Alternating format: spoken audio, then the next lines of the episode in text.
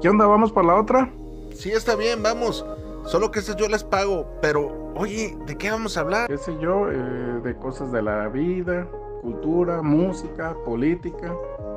Una charla entre amigos, ¿qué dices? Sí, está bien, pero ¿qué te parece si a eso le agregamos eh, un toque divertido, sarcástico y diferente? Pero mientras... Vamos, por, la, otra. Around the world. Ladies and gentlemen, let's get ready to rumble!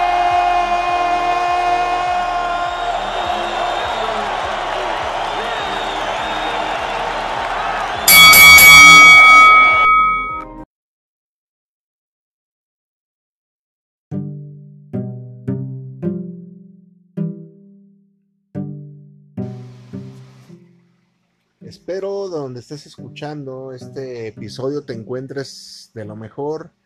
Es una historia que habla de sucesos, pues como está el país, ¿no? Como está el mundo. A veces la justicia de los humanos queda corta ante la abominación de actos barbáricos que sabemos ocurren día con día. Y espero este caso eh, no te alarme, pero que sí te genere algo de conciencia y empatía por las personas que de pronto están padeciendo algo de inseguridad o las zonas este, donde hay presencia de grupos criminales que no vamos a entrar en detalle pues pero ah, estamos somos una, una sociedad que necesitamos justicia necesitamos este pues sentirnos respaldados. Ánimo y vamos por la otra.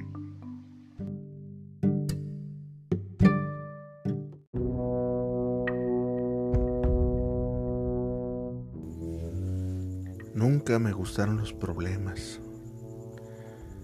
Desde joven, desde niño, cada vez que había un problema trataba de evitarlo.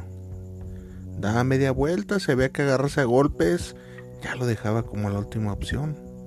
Nunca me gustó la violencia, siempre la reprobé. Y ese mismo ejemplo se lo transmití a mis hijos, a mi familia. Tenemos una familia donde el respeto y el amor abundaba. Durante muchos años trabajé en una empresa, 15 para ser exactos, y me sentí un día agobiado atareado. El sistema me había absorbido. No quería más ser un empleado y así que decidí renunciar. Y con el finiquito que me dieron, que no era poca cosa, pero tampoco algo para mantenerse toda la vida, decidí emprender un negocio. Así fue como puse una pequeña barrotera que atendía con mi esposa y mis hijos, que en aquel entonces eran unos niños, unos pequeños. El concepto empezó a dar frutos. Fuimos de los primeros en la colonia en tener un mini super. Adaptamos una cremería, vinos y licores, abarrotes y cualquier cantidad de cosas que pudiéramos vender la vendíamos. Debo confesar que fueron años muy buenos, de mucha felicidad y bonanza. Ay, Dios mío. Aquellos recuerdos me llenan el alma. Me trastornan porque si bien ese negocio nos dio para muchas cosas a mí y a mi familia, también nos trajo muchas desgracias. Muchas, muchas desgracias. Hoy en día te confieso que ya no tengo confianza de nadie me he vuelto un ser humano apático, me distancio de toda la gente. Soy muy solitario. Por aquella etapa de los noventas, cuando nuestro negocio iba bien, no me percaté nunca. Uno cree que la gente que le rodea es noble, es sincera, es sencilla y se acercan a uno con una careta con falsas intenciones, falsos halagos. No sabe uno la cantidad de personas ni la calidad de personas que pueden llegar a estar cerca de uno, ni las intenciones. Si hubiera sido un poquito más desconfiado, no me hubiera pasado, ni nos hubiera pasado lo que nos pasó como familia. Es triste para lamentarse y es tarde ya para recoger las lágrimas, tantas lágrimas que he derramado por este sufrimiento que me carcome día a día y me persigue y me la pide el alma cada vez que araño un recuerdo. Nunca olvidaré a mi hijo Joaquín. Nuestro negocio ya estaba en plenitud, en la cúspide. Ya teníamos empleados y ese día cumpliría mi hijo 19 años. Le organizamos una gran fiesta con banda. Le llevé a un señor que preparó tacos. Eché la casa por la ventana, era mi muchacho. Mis hijos nos ayudaban mucho en la tienda. Ellos jamás renegaron. Si tocaba trabajar en domingo, por supuesto que iban. Era un negocio familiar. Ese negocito nos dio para muchas, muchas cosas pero también nos trajo la peor de las tragedias. Ay, Dios mío. Despuésito de su cumpleaños, como él ya presintiendo, éramos muy secos entre él y yo. Pocos te quiero, pocos abrazos. Pero esa vez se acercó a mí y me dijo, papá, Gracias por la fiesta. Siempre la voy a recordar. Muchas gracias, papá. Me abrazó y me dio un beso en la mejilla. Me agarró por sorpresa. Yo creí que estaba algo tomado porque lo había visto echarse sus cervecitas. Pero... No sé. Tal vez él ya lo presentía. Invitamos a sus primos, a Francisco, y a Leonardo. Eran muy amigos de Joaquín, de mi hijo el mayor. A la fiesta estuvimos conviviendo hasta altas horas de la madrugada. Al otro día no abrimos la tienda y ya tenemos empleados. Les dimos la mañana libre y hasta la tarde se presentaron. La mañana transcurrió normal, no presagiábamos nada un domingo cualquiera. Y en la tarde mi hijo iba a ir con su novia a la plaza a ver una película. Estaba de moda la película Titanic, no se me olvida. Me confesó que se retiraría, que si le daba permiso, por supuesto, y era un hombre mayor se fue para nunca más volverlo a ver. Ya no regresó mi muchacho. Ya no regresó más a la casa. Sigo llorando su ausencia. Y sigo recordando aquel momento, aquel beso que me dio la mejilla.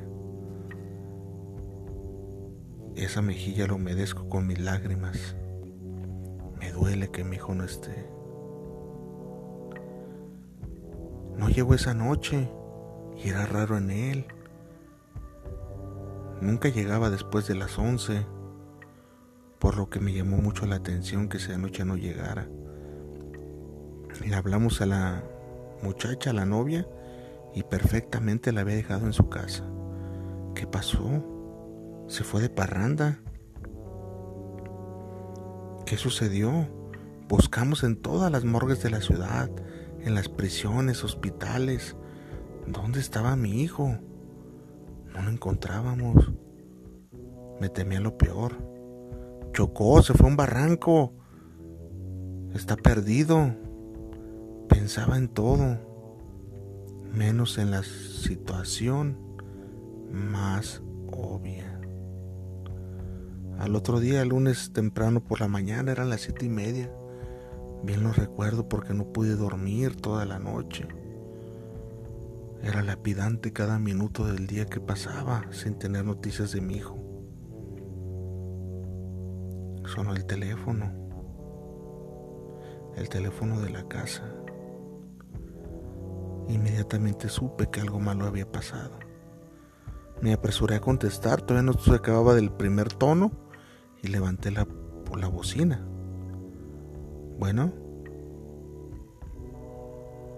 era una borronca horrible, nunca la voy a olvidar, no la voy a sacar nunca de mi cerebro. ¿Quieres ver a tu muchacho vivo, cabrón? ¿Quién habla? Contesta, ¿quieres ver vivo a tu muchacho, cabrón? Sí, claro que sí. Vas a hacer lo que yo te diga. Después de esas palabras, empezó la tortura. Una tortura psicológica, llamadas, extorsiones. Habían secuestrado a mi hijo. Ese negocio que nos había dado para tantas cosas ahora se convertía en una condena porque los secuestradores pedían cantidades exorbitantes de dinero que no teníamos. Si bien nos iba bien, no era para lo que pedían. Pedían una cantidad monstruosa de dinero que ni en tres vidas yo lo juntaba. Esperábamos las llamadas. Pedimos ayuda de la policía. Nos ayudaron, pues lo que sabe ayudar la policía. Medio ayudan, medio te aconsejan, medio hacen, medio deshacen. Fueron días terribles. Debo confesar que hasta hoy en día escuchar un teléfono me pone de nervios, me pone mal. Me da mucha nostalgia, mucho miedo, muchos nervios. No quedé bien, no quedamos bien. Los secuestradores empezaron a desesperar de pedir 5 millones de dólares y luego pidieron 3 y luego 2 y luego 1 y luego ya no eran dólares, eran cientos de miles de pesos. Tal vez creyeron que yo era un magnate de la ciudad de Guadalajara, pero no era así, yo solamente tenía mi abarrotera. Qué ingenuos eran estos secuestradores. Junté todo el dinero que pude. Lo reuní porque ese fue el consejo que me dio la policía y después les echaré en mano. No se me olvida la cantidad exacta. 967 mil pesos de aquel entonces. Tuve que hipotecar mi casa, tuve que hipotecar el local de la tienda, tuve que pedir préstamos. La familia me ayudó para conseguir ese dinero. Lo reuní, pero valía la pena por la vida y la sangre de mi muchacho. Claro que sí. Hubiera dado yo mi, propia vida por estar en su lugar. Ya era hora de reencontrarnos. Lo vería de nuevo. A la fecha y lugar acordado, haríamos el intercambio. Qué triste, jamás sucedió. Encontraron a los días a mi hijo, maniatado y vendado de la cabeza, con huellas de tortura, muerto en una zanja en un terreno baldío, con dos días de evolución cadavérica después de la supuesta entrega que me iban a hacer de mi muchacho. Qué tristeza. Recuerdo bien aquel día que me dieron la noticia, fue terrible para mí. Me duele el alma todavía. Cuando murió mi muchacho, murió también una parte de mí. Morí yo, morí con él. Pasaron los días, pasaron los días y yo no me percataba, fui tan ciego. Nunca me percaté que los enemigos los tenía en casa. A los días, toda la familia se empezó a percatar que Leonardo y Francisco, los primos de mi muchacho, empezaban a gastar dinero desmesuradamente. Ropa, zapatos. Se fueron un fin de semana a la playa y eso nos empezó a parecer sospechoso. Pero el dolor en el que estamos inmersos no nos hizo levantar ninguna denuncia o sospecha para hacerla saber las autoridades. Las investigaciones los llevaron a ellos. Mi propia sangre, mis propios sobrinos habían asesinado a mi hijo. Qué ruines, qué bajos. Ay, Dios mío. Si tan solo me hubiera dado cuenta, esto no hubiera pasado nunca y mi muchacho estaría con vida. En los interrogatorios les preguntaron el por qué habían accionado, por qué lo habían asesinado y quién fue el autor intelectual. A lo que los dos contestaron que entre los dos habían planeado el secuestro ya que creían que nosotros éramos una familia con mucho dinero y que mi hijo siempre ostentaba una cartera gorda llena de billetes y levantó la envidia y la avaricia de estos dos mequetrefes. Orquestaron un plan y había una tercera persona, el que me hablaba de la burronca. Él se encargaba de ser el enlace porque yo le reconocería inmediatamente la voz. Y eso fue lo que acabó con la vida de mi hijo. En algún momento, Francisco habló y mi hijo le reconoció la voz. En los interrogatorios me tocó estar presente detrás del cristal, esos cristales que no se ve nada para afuera, pero uno sí ve para adentro. Cristal de seguridad le llaman, creo. Cómo detallaba el día del homicidio.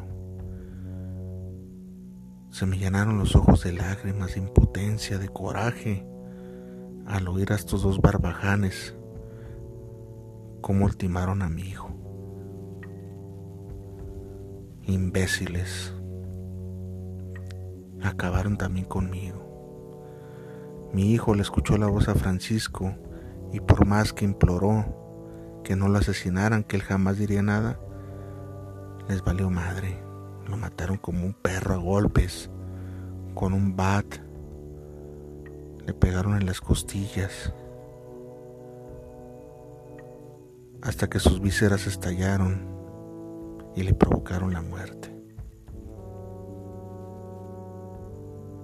Hoy en día mis sobrinos purgan una, una, condena de más de 40 años por delito de secuestro y delincuencia organizada. Pero ni esos años, ni esos años me van a regresar a mis hijos. Y digo a mis hijos porque todos perdimos, todos estamos tristes, no volvimos a ser jamás los mismos. A todos nos asesinaron, acabaron con nuestra rutina, con nuestra vida, con nuestro negocio, con nuestras ganas de vivir.